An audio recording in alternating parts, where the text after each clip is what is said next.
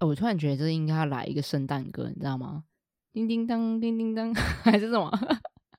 快点跟着一起唱起来。但圣诞歌会有版权问题吗？是他自己唱的。我唱的呢。对，你快点，预备，Go！叮叮当，叮叮当，铃声多响亮，这样子吗？欢迎来到狗儿家庭剧场，此 podcast 是由浪犬博士狗儿家庭教育学院主办播出。我们提倡不处罚、不溺爱、温和且坚定的正向教养学，尊重并同理的对待自己与狗儿，温柔的对待自己，温柔的对待狗儿，找到你与狗的人狗共好生活方式。嗨，我是期待圣诞节的诗雨。我是今天早上很努力开机，但昨天晚上被冷坏的狗儿家庭训练师 Lucy。我觉得我期待圣诞节这件事情应该还，诶，要说蛮多人知道啊，想想好像也还好。但是在最近那个我们正在上的正向教养的课程的班级里面，然后只要是前面是我在那个准备让大家进入 Google Meet 的那个会议室里面的时候，我就强迫大家一起跟我听圣诞歌。而且他大概一个月前就开始做这件事情，不是？哎、欸，等一下，连播一个月。我从十二月一号之后的班级，我才开始做这件事情。十二月就几乎一踏入十二月就要就要开始过圣诞节这样。对对对，强迫大家过圣诞节，所以他每次上他的课就很有圣诞气氛，这样子就是在那边，就是前面啊，连中间休息的十分钟都要一起听圣诞 乐。对对对。就圣诞氛围这样子，可是大家各位听到这一集的时候，是正在平安夜的时刻，十二月二十四号的平安夜的当天。对，那时候你会做什么？平安夜？你说十二月二十四号当天吗？对啊。我觉得有了小孩之后，圣诞节对我来说多了一个更多的意义。我觉得在没有小孩之前，我不知道养狗狗的家长们在养狗狗之前的圣诞节跟养狗狗之后圣诞节会有没有什么不一样？可是，在养小孩之前的圣诞节就会是一个。两人世界的约会日，两人吗？就是我跟我先生，哦、还没有小孩之前哦。Okay、对对对，还没有小孩之前，就是完全是一个约会日这样。然后，所以你就不用做什么，你只要期待当天会要要要一起共度的时光，然后或者是就是感受商人们给你的圣诞节。对。可是我觉得有了小孩之后的圣诞节变成是呃。要赋予小孩那个仪式感的责任，我觉得那个我自己我不知道其他爸爸妈妈有没有，我自己有那种我要给小孩仪式感的那个责任在身上。对，嗯，然后所以我可能我们就会，我们从一样从跨入十二月一号的那个周末，我们就一起布置了圣诞树。哦，然后所以那个圣诞树从那一天亮了到今天一直都亮着，所以小孩会开始期待圣诞节。然后嗯，有一个跟朋友们的圣诞 party。哦，哎呦，不止一个，我跟朋友们有两个圣诞 party，所以他很期待那个圣诞 party。那我想要问一个最重要的问题，你觉得你的小孩相不相信圣诞老公公的存在？因为乐乐还小，而且这是这是这今年的圣诞节应该是他有。感受到的第一个圣诞节，所以我想他可能还不太不太知道圣诞节是什么意思。可是宁宁就完全知道，宁宁从去年开始，他就完全知道圣诞节，然后跟我们我会讲很多圣诞节相关的绘本，然后可能学校也会跟他们说，然后可能他们所以他们就会知道有圣诞老公公，然后会有礼物的这件事情。对，所以我想他应该是相信有圣诞老公公的吧。就真的会出现的这样子，对对，真的，因为就会有礼物啊，对他来说应该就是会有礼物的这件事。但你知道我我小时候啊，就是因为我们家也是一个非常重视圣诞节。哎，我等一下回来问你，为什么你会那么重视圣诞节？因为并不是所有台湾家庭都。对，圣诞节是就是有一些意义存在的，对吧？哦。然后，但我小时候是，就是我会问刚才那一题说，为什么你相不相信老公公这件事情？就是我妈是一个很努力假装她自己是老公公的人，她很努力的塑造老公公是真的有存在。啊、我还记得有一年的那个，好像是在我小学，可能小二、小三以前，我有点忘记具体是几岁，这样。嗯、反正就是我们住在一个算是。外面二楼，然后外面有一个阳台，这样，然后那个二楼的阳台旁边是一个一楼的平房，就是隔壁邻居这样子，所以总之是我们可以直接看到对方的屋顶这样。嗯，然后呢，突然有一天半夜，就是平安夜吧，然后你知道平安夜的十二点过后的凌晨，那时候我们已经睡了，因为还很小，然后我妈就突然想，哎、快点快点快，你们起来，快点快点快点看，我刚刚看到，她就走去阳台，她就在阳台，他就说，我刚刚看到圣诞老公公来了，快点快点来，快点快点快点，这样，我的屁股快要走了，这样，就就很着急这样，然后 很认真哎，对，然后我们就什么什么什么，然后就很迷茫，我们就赶快跑起来看，就是哪里哪里哪里，这样有没有？就是很认真，他说走了啦，好有，那你知道小孩子本来从起床到下床，就你还需要一点时间，让我们还在迷茫状态，对对对，清醒对，然后那他我觉得他就利完全是利用这件事情这样，然后就到当我们到了那个阳台说啊，好可惜哦，他刚离开、欸，就是你知道啊，就是他演整套的这样子，对 对对，对，我说我说在哪里？你刚刚在那，然后你这小孩就问哪里？他刚刚在哪里？他说我说我刚才。他刚才就看到他这边放礼物啊，然后放完礼物他就爬那个那个屋那个屋顶走掉啊什么之类，然后刚才骑着麋鹿走了什么之类这样子，然后我就说哦这样，就你知道，他就想创造我们那种没看到很失落的心情这样。然后接着他就把焦焦点引点到礼物，就说：“哎，可是他留下遗物，是他留下什么遗物？快是什么？是什么？这样哦。”对，然后就开始让我们去去猜那个礼物，然后我们就开始整个注意力回到礼物身上，就忘记圣诞老公公。可是我一辈子都记得这件事情，这样子就很可爱。那你多大的时候？但其实我我必须讲啊，其实那时候我们其实都知道了，哦、那个时候就已经知道。对啊，我们只是也在配合演出，好吗？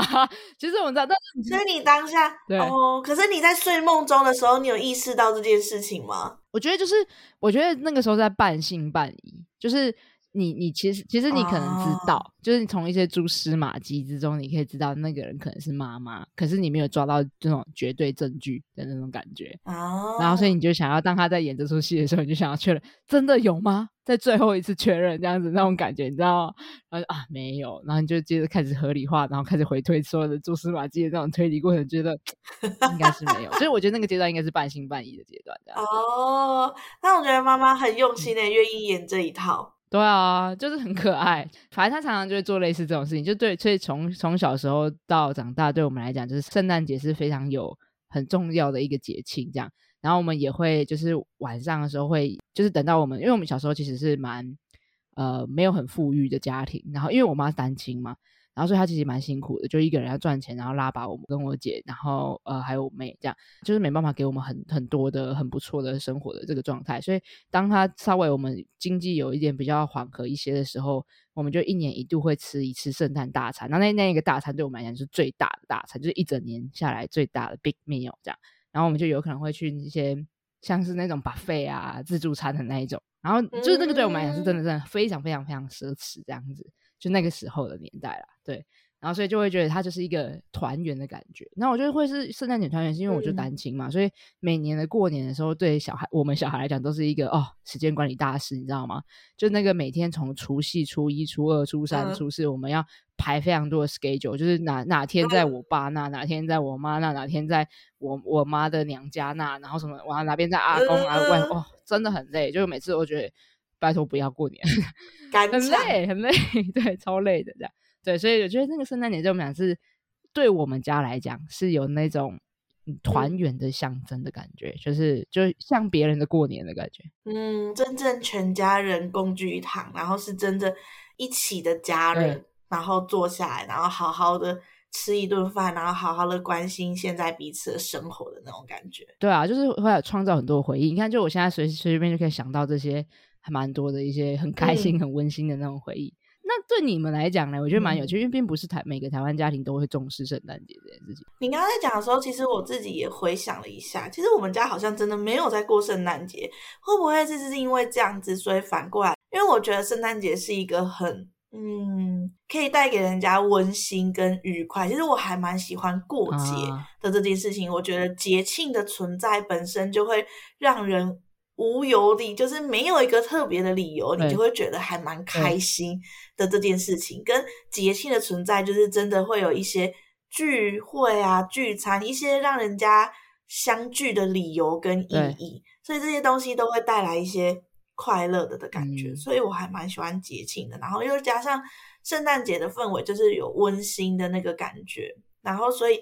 反而是你刚刚在讲的时候，我就想说，哦，也许我的想法会是我们家一直以来，就像你觉得的，就是台湾的传统家庭好像很少在过这个，其实比较像是属于国外的节庆。对，是这样没有错。所以也许也是因为，因为其实圣诞节对他们来，对国外的来讲就是团圆的概念嘛，就是他们一年一度最大的那个跟 New Year 一起的，还有一些感恩节什么都是团圆这个象征。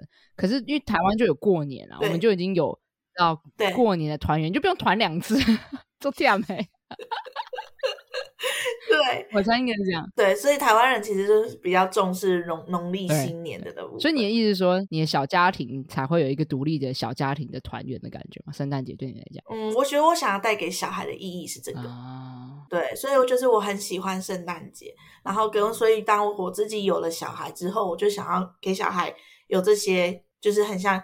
你的妈妈给你的这些温暖的感觉，我真的觉得节庆会带来希望感和那种期待。就我我很印象深刻，我之前在加拿大不是有念书嘛，嗯、然后念书有一个阶段，然后就会你很明显知道，或是其实台湾应该也是，你一旦度过了下半年度。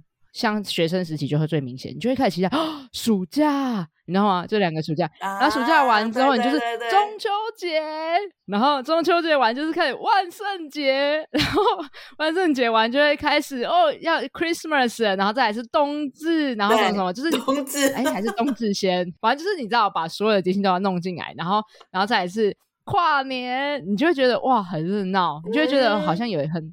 那个期待感，对对对对对对，然后就会上，就会觉得很多有趣的事情可以做，然后会有很多好玩的事情会发生。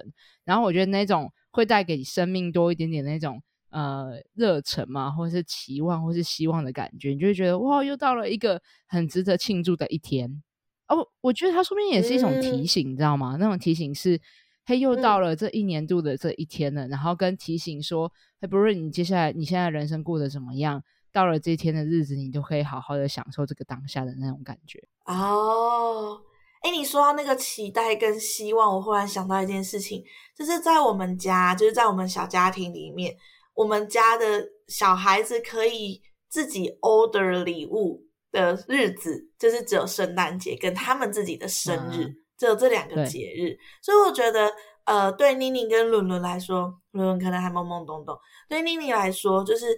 这个东西对他来的期待感应该蛮大的，我觉得这个也是我想要带给他的，就是他可以有一个他自己想要的这个东西，然后他可以跟圣诞树许愿。我们家是跟圣诞树许愿，有有的应该是跟圣诞袜许愿，可是我们家是跟圣诞树许愿，然后他可以自己去思考。我觉得这个对小孩来说也是一个很有。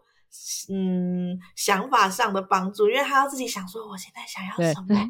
是想要圣诞老公公给我的，我要这个东西，还是要那个东西，还是要那个东西？然后决定完之后，然后还要去跟圣诞树讲悄悄话，虽然妈妈会在旁边偷听，然后他要去跟圣诞树讲讲悄悄话哦。然后讲完悄悄话之后，然后就讲完之后就可以一直期待，一直期待，一直期待这个这整个月，然后到这个东西真的拿到的时候，会觉得哇。的那个，我觉得那个期待感的累积，oh. 然后那个希望感，然后跟对这整个这整件事情的愉快的感觉，我觉得那个累积会一直放在他的心里。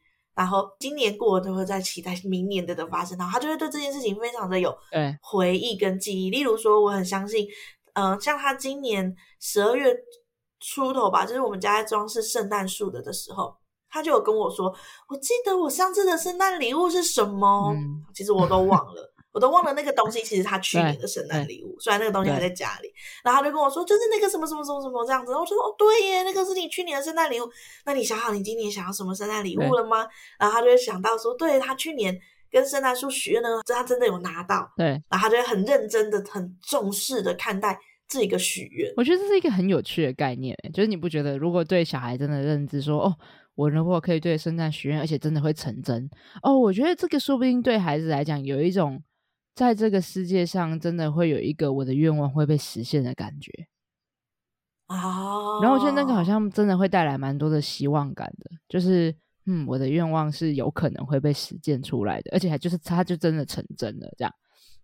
嗯，那我可以跟你讲一个我刚刚听你分享的时候一个很顽皮的题外话嘛？就这也是在我年纪年纪比较大一点点，就是可能已经是国小以上了。然后我不是说我们在测试到底那个圣诞老公公是我妈还是圣诞老公公吗？然后像我妈的方式是比较呃嗯，她的许愿的方式是直接问你说啊，今年就快来到圣诞节了，圣诞老公公要给你礼物，你会想要什么之类，是或是你收到什么圣诞老公给你的东西，你会很开心，什么类似这种。然后我们那时候，我我我记得我确记，我现在有点不太记得我到底是在什么时候做这件事情，或是事实上有没有做这件事情。但我不知道从脑上就蹦出这个东西，有可能记忆混乱之类。但我就想到我那时候做一件事情，就是我跟他说的话，跟我后来自己默默许愿给圣诞老公公的东西是不一样的。很坏，你这个调皮的孩子。然后我就是看看，最后真的，你一直想要证明妈妈就是圣诞老公公。所以我就是想知道最后圣诞老公公会送我什么东西，是送跟妈妈讲的，还是跟圣诞老公公讲的？对，很好笑这样子。虽然说我太可恶了，对，反正就是这种方言。但虽然说我妈大部分的时候也不一定会真的送我们真正要的东西，她 她只能买她当下可以买的东西这样子。对，所以 所以其实这个时刻好像才会有那种半信半疑的那种时刻这样子。所以你有点忘记在那个时候啊，你也不确定你到底怎么真的做这件事情，还是你只是有这个想法？对 对，但我就不知道为什么，我现在就突然想到他这件事情这样子，对，是蛮可爱的。你知道吗？你知道那个呃，圣诞节的时候很有趣的是，很多家长都会讨论说，那到底小孩子会相信到什么时候，或者是当小孩子不相信的时候要怎么做等等的。家长真的很累啊，想到 小孩子长大之后，然后例如说像你刚刚说的那个啊，有的家长就会用，后来就是等他们可能上了国小之后，他会写字了，然后他就会请小孩用写信的，那就是可以去偷看那个信之类的，然后你就可以跟圣诞老公公获得一样的讯息。还有可能小孩子更大了一点之后，然后例如说发现，就像你这样子，一直很想知道到底我的妈妈是不是就是我的圣诞 老公公这件事情，然后那时候家长们就会有一个说辞，就会说，因为圣诞老公公要照顾太多小朋友了，所以在你们几岁之后呢，圣诞老公公就会把圣诞礼物的这个任务交给爸爸妈妈帮忙，因为世界上有太多小朋友了。嗯、例如像这样子去圆这件事情，你知道吗？辛苦的爸妈，家长辛苦了。但我觉得那个关键就是那个一起度过那些回忆，所以到长大之后，你说他知不知道真相，或者是会不会希望破裂，我都觉得很还好诶，因为在那个过程中，我们感觉到的回忆都是美好的，而那是真实的，就是我们一起度过的那些回忆和那些快乐和那些温馨的感觉是真实的。然后，所以不论这个圣诞老公公是真是假，其实没那么重要。嗯，我觉得有时候可能就拿来说嘴来说好笑而已，但关键是那个我们就是。你知道是一起度过这个有趣的，在一起，对对对对，或者一起创造这一切的回忆，或那些美好的那种感觉，我觉得才是这整个圣诞节带给我们人类，或者任何节庆都是，就带给人类是我们一起做些什么。我觉得节庆的存在真的是在做这件事情诶、就是你知道，让那种平常都汲汲营营在忙碌在生活中各式各样，你知道大家都各奔各奔东西，可到了节庆的时候，我们就会一起问说，哎、嗯欸，要不要一起去跨沟阿丁？然后你知道那什么？勾阿丁啊，勾阿丁，勾阿丁是什么？灯笼，就是元宵节啊。你竟然讲了一个我没有听过的台语啊！阿爸，你怎么讲灯笼？台语？Sorry，我不会。我不开心。今天对我来讲是一个很特别的一天。我的台语胜过年思语。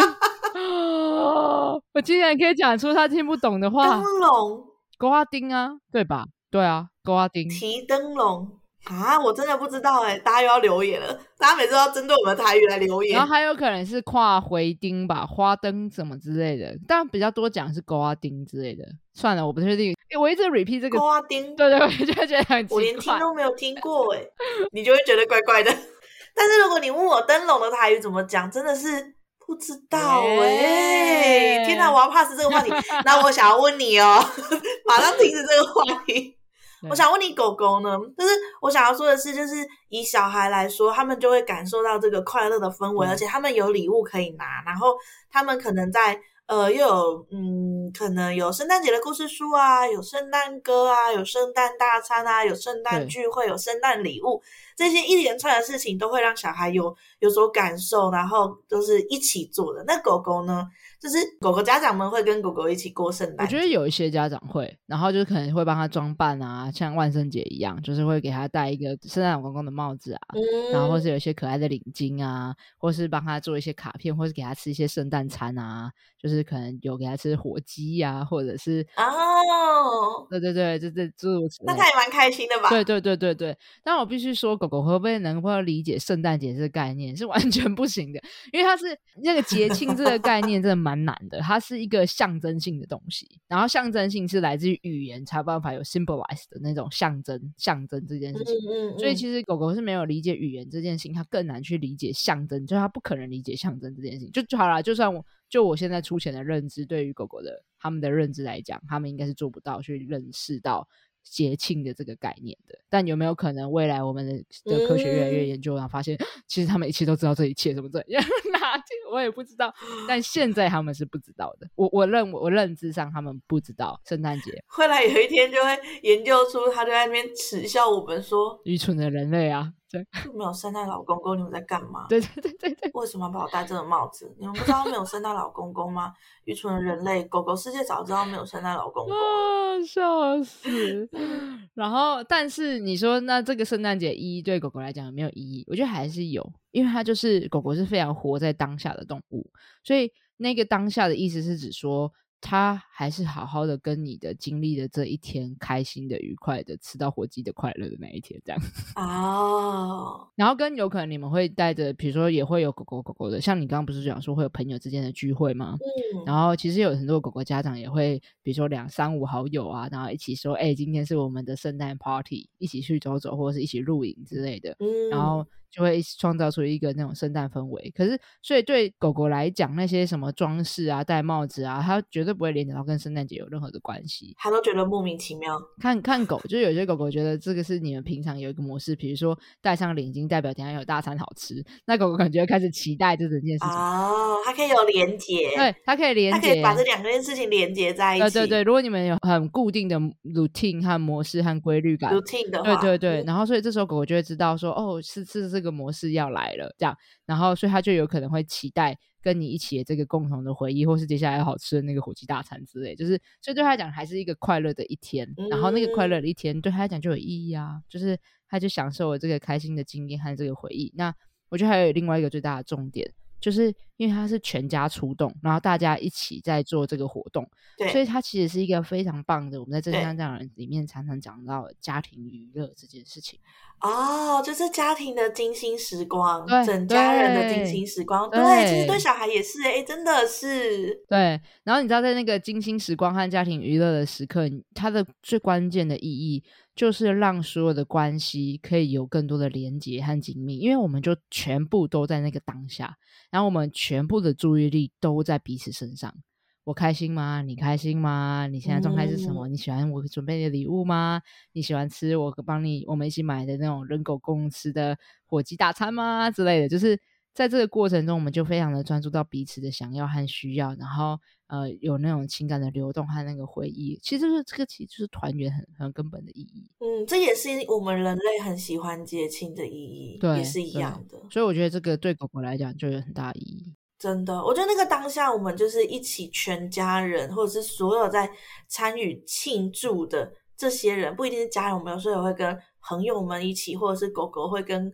狗狗朋友们一起共同创造那个回忆，我觉得共同创造回忆这件事情也很重要。那所以我也想要问，那狗狗会记得这个回忆吗？会啊，会啊，狗狗会记得，嗯，但是它可能没办法。跟你说出来，就是，嘿，你上个那个 上个，那是圣诞节，你去年你去年也带我来参加这个有狗狗的 party，对对对对对，啊，你那个去年的圣诞火鸡哈，可能嗯，今年怎么感觉上你上一次比较好吃哦，什么就是他没办法跟你说出这些东西。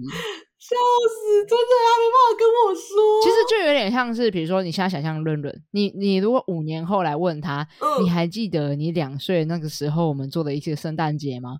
他不会记得。哦、可是这个感受，那个开心，全家一起玩乐的很开心的感觉，会不会留下来？会。然后你说这个回忆会不会在他大脑的深层里？嗯、我觉得会。他只是没办法很，就是把那些记忆重新提取出来，然后可能表达出来之类的这样。但我觉得这件事情对他们俩是存在的，嗯、因为你很明显啊，就是你们今天度过开心的一天之后，那个关系就是更紧密、更连接了。你那个是没办法被 undo 的，你知道吗？没办法，对，没办法回到上一段，上退回上一步，没办法，就是你们那个关系的连接就是更紧密了。就是开心的一天，就是当下就是存在，对，那个是真实的。然后狗狗会记得那个感觉。嗯、那当然，你说那个记忆会不会很明确的每个的每个细节它都记得？我们不知道。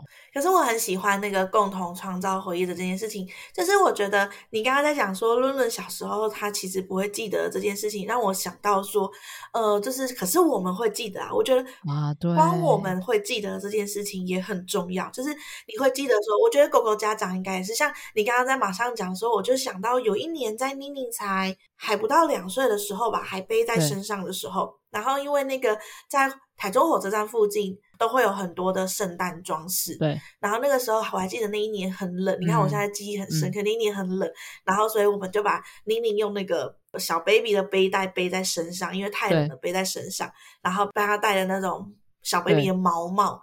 然后我们全部包紧紧的，可是去看那个圣诞装饰，就是去看那些灯啊什么。那时候觉得，就是给小 baby 看这些圣诞装饰，也是可以刺激他的发展啊什么的。然后又可以跟我们一起丰富性这样子。对对对，就虽然他只能还完全不能理解圣诞节的状态，可是我跟我先生理解啊。然后我跟我先生在那个时刻也会很开心，然后就有种还会跟他说：“你、嗯、你看这个圣诞树。”然后他根本不知道这个是什么，可是我觉得那个快乐的回忆就在我现在。我还记得我们旁我们那时候还去吃。旁边的很冷，然后硬要吃冰淇淋，像这些细节我都记得。然后我觉得这个对大家一起创造这所谓的共同回忆，也是一件很重要的事情。我相信狗狗家长们就像一样，他可能会在今年快要圣诞节的时候，然后跟自己的朋友，或者跟自己的家人，或跟自己的伴侣说：“哎，我们去年做过什么什么什么。”或者是也许在去年的时候，你的狗狗还是一只小 puppy，然后它今年是。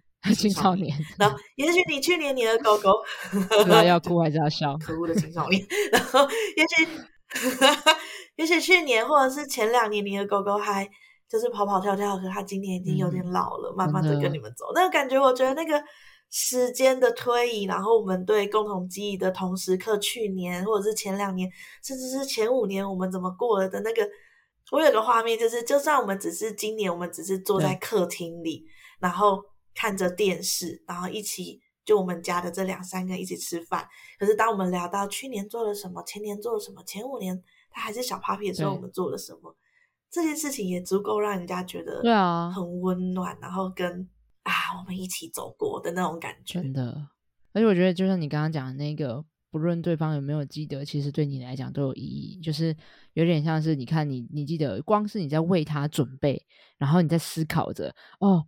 以他的视角，他想要什么，需要什么，怎么样可以让他开心，然后我们可以怎么样一起开心。你光是在思考和准备和建构这整件事情的时候，你其实就会觉得，因为你知道，感受到爱与被爱这件事情啊，没办法只有被单方面接收或是单方面付出，他一定要来回。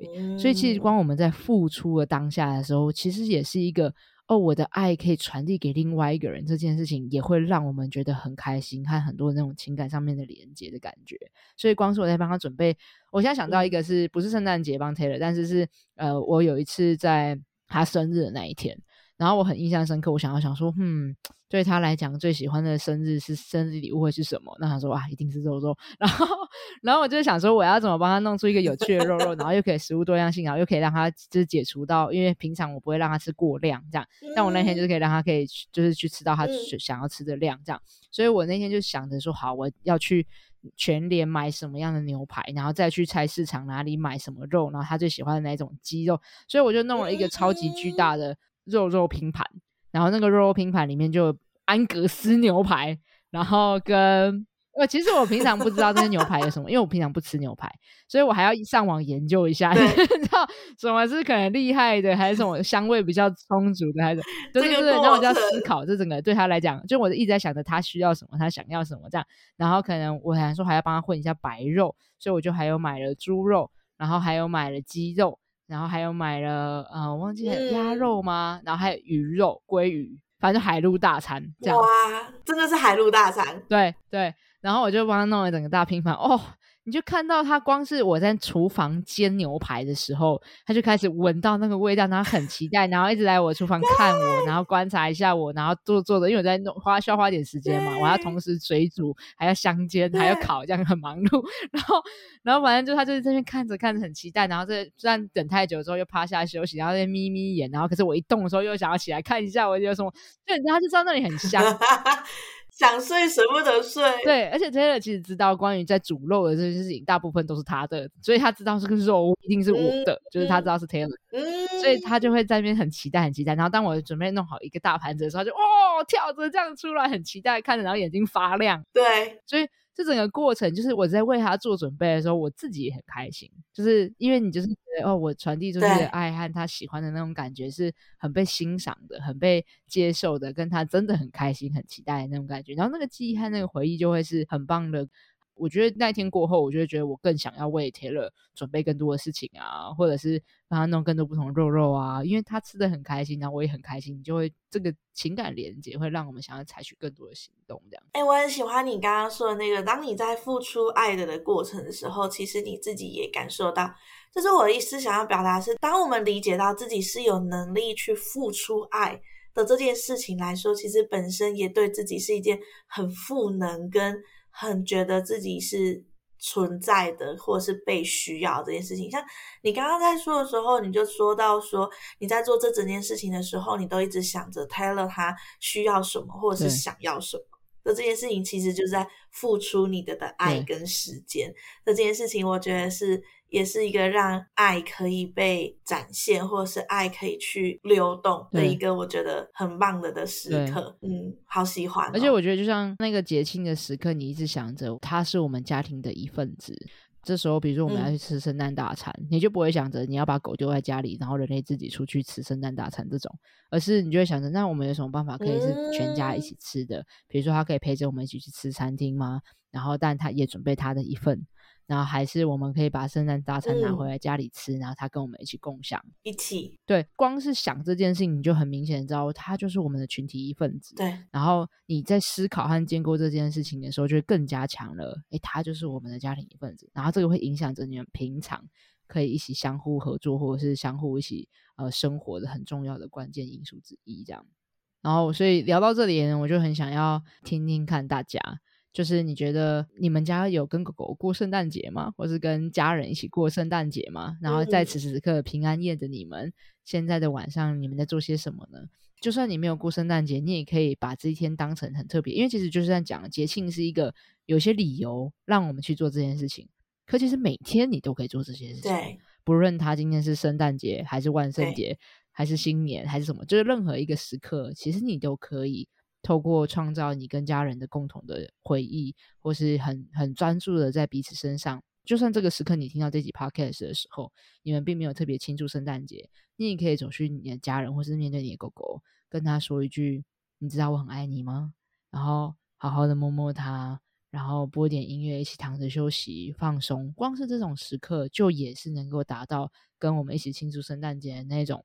开心的经验的家庭娱乐的情感连接，那种团圆的共同回忆，因为关键就是那个精心时光的感觉。嗯，哎、欸，我也很想要知道大家的小时候是有过圣诞节吗？或者是你对圣诞节有什么属于你自己的特别的回忆？也是我很好奇、很想知道。快点，此时此刻平安夜的大家，把手机打开来，打开 Apple Podcast，然后。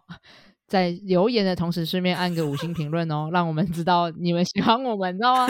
哎、欸，这个就是我们的圣诞礼物，开心，好哦，对不对？哎、欸，对我们来讲，我们的努力也很想要被人家看见，这也是你看我们在付出爱，然后知道，哎、欸，对他们有帮助，哎，然后我们就达到了一个双向连接，有没有？是不是？哎，很会扣，很会扣。你刚刚，你刚刚用很温柔的声音说。来，在平安夜这个时候，大家打开手 机，我以为你要说什么很温暖的事情，是要请大家给我们圣诞礼物。我们很期待大家的圣诞礼物哦！Come on, come on, come on！快点，手机打开来。好了，太多了，太多了。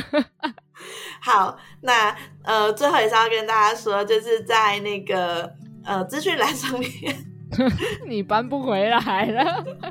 那资讯栏上面呢，有那个浪犬的粉砖啊，不对，浪犬的官网，还有诗雨的粉砖。